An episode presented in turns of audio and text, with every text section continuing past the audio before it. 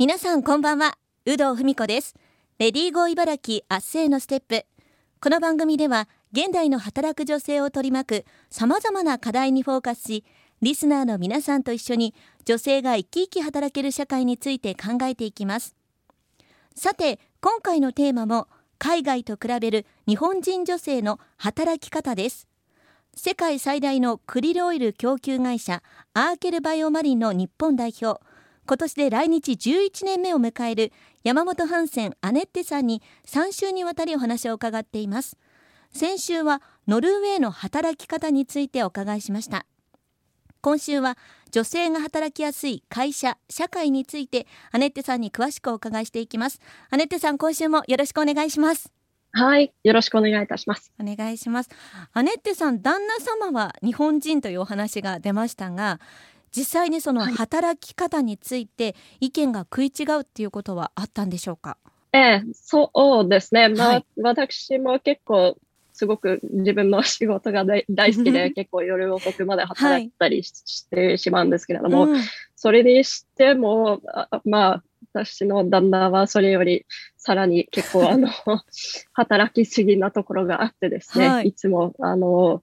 その上司のこう連絡がものすごい時間帯に来ても、はい、対応してしまうという働きすぎのところがありますね。なんか旦那様は、はい、ね、あの外資系っていうお話ありましたけども、あの、えー、大体こう何時ぐらいにそういう対応とかをすごい時間っていうのはされるんですかね？あそうですね、まあ、そういう背景がありましてですね、その外資系というところで、うん、あ時差もある、えー、ノルウェーだと8時間ぐらいの時差があるんですけれども、一番遅い時は本当にあの金曜日の夜に友達と一緒に出かけていて、はい、0時に帰ってきたんですよ。はいで、そうしたら彼はまだ会議中で、本社の その社長さんとあ話中で、はい、で、もうすぐは終わるのかなと思ったら、1時間経って1時になって、はい、えー、まだ会議中ということだったので、結構、うん、その時結構怒りましたね。もう寝ないかみたいな。かなりね、えー、はい、そういうエピソードもあったんですよ。生活のリズムもこうバラバラになっちゃいますよね、そうすると。そうですね。で、結局そこで、あの、彼が終わらないと私もなかなか寝れないので、本当に ちょっとこう迷惑になっちゃうっていうか、う はい、そこは結構、あの、文句言ってました。それは今、お二人の中で解決したんですか？えー、そうですね。せめてそういうこう、0時を超えるっていうのは、ちょっ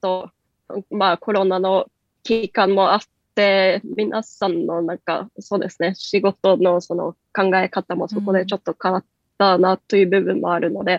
最近はそこまでの極端のことは今のところはないです。わ、かりました。そして、アネッテさんが考える女性が働きやすい会社社会っていうものはどんなものだと考えてますか、まあ、やはりそのバランスがすごく重要だと個人的に思っていて、はい、まあ、まさしくワークライフバランスですね。結局はあの男性の方が仕事をしすぎるとむしろむしろそこで例えば家事にこう実感を注げる比率もそこでこうどうしても女性の方がこう負担が多いなっていうふうにも感じますので、まあ、本当にその働きやすくするためには、そういうところで、あ特に家庭を尽くしている方々だったら、家庭を持っている方だったら、しっかりと家での仕事のバランスというところも非常に大切かなと思います。うん、なるほど。男性の仕事量が減ることも大事っていうことですね。えー、その通りです。あなるほど。もうやはり、あの、家での仕事もすごく時間かかるじゃないですか。あの、服を畳んだり、こう床の掃除だったり、もうすべてやはり時間なので、うん、あそこは男性も貢献しないといけないと思いますし、うん、まあ、うまくやはり仕事の時間だけじゃなくて、家での仕事の時間のバランスというところも非常に大切かなと思います。いやまだまだねあの日本の企業は本当に男性の仕事量が多いかと思うんですけどもそこをこう変えていくためにはどうしたらいいですかね？えー、そうですね。うん、まあ結構あの制度を変えるのがもちろん一番いいんだと思うんですけれども、うんはい、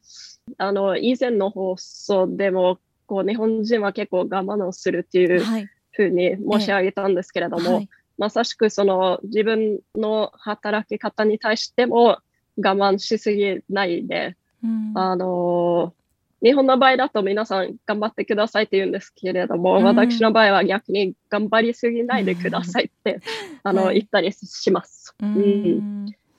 実際その制度を変えるみたいなお話でノルウェーも働きかけによって制度っていうのは変わってたんですよね？えー、そうなんです。あの実際にまあ例えばその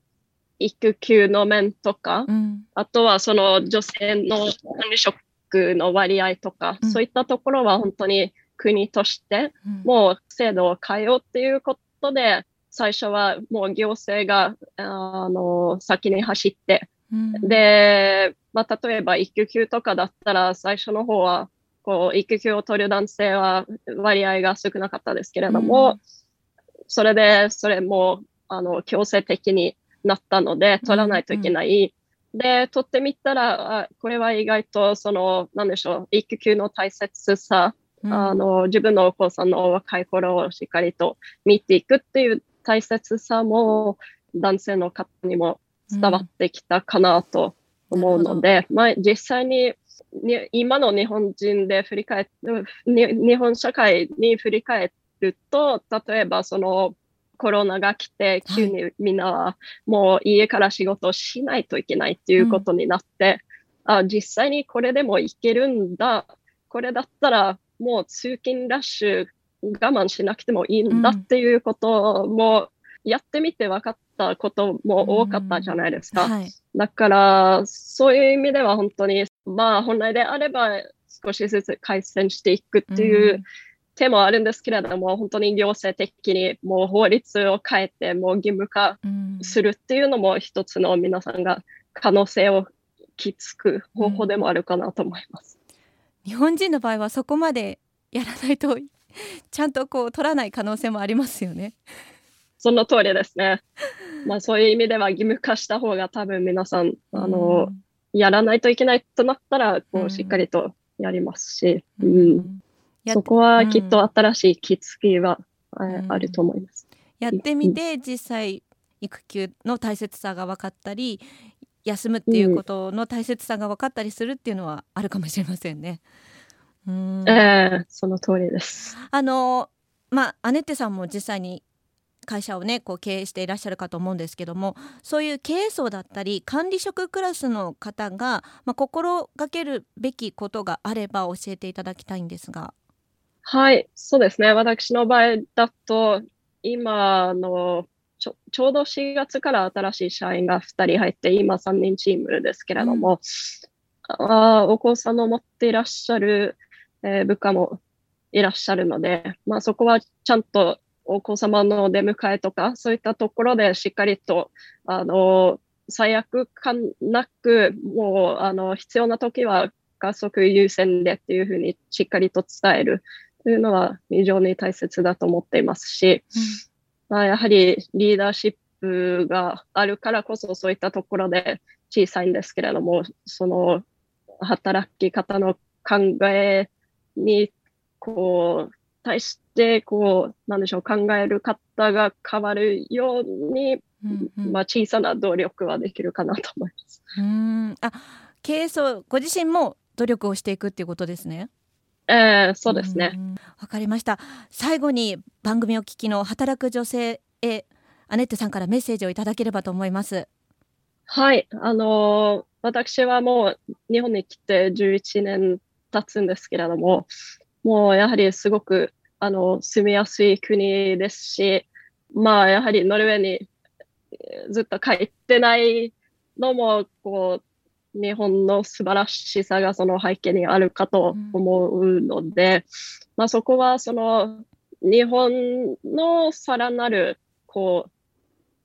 う皆さんが過ごしやすい国というのをみんなで本当にこう改善ということに向けてあの一緒に、えー、やっていくとみんな一人一人が豊かな生活ができるさらにできるようになると、はい、私は期待しています。ありがとうございます。山本ハンセンアネッテさんに海外と比べる日本人女性の働き方をテーマに3週にわたりお話を伺ってきました。アネッテさん私もたくさん気づきがありました。本当にありがとうございました。はい3週間ありがとうございました。楽しかったです。こちらも楽しかったです。ありがとうございます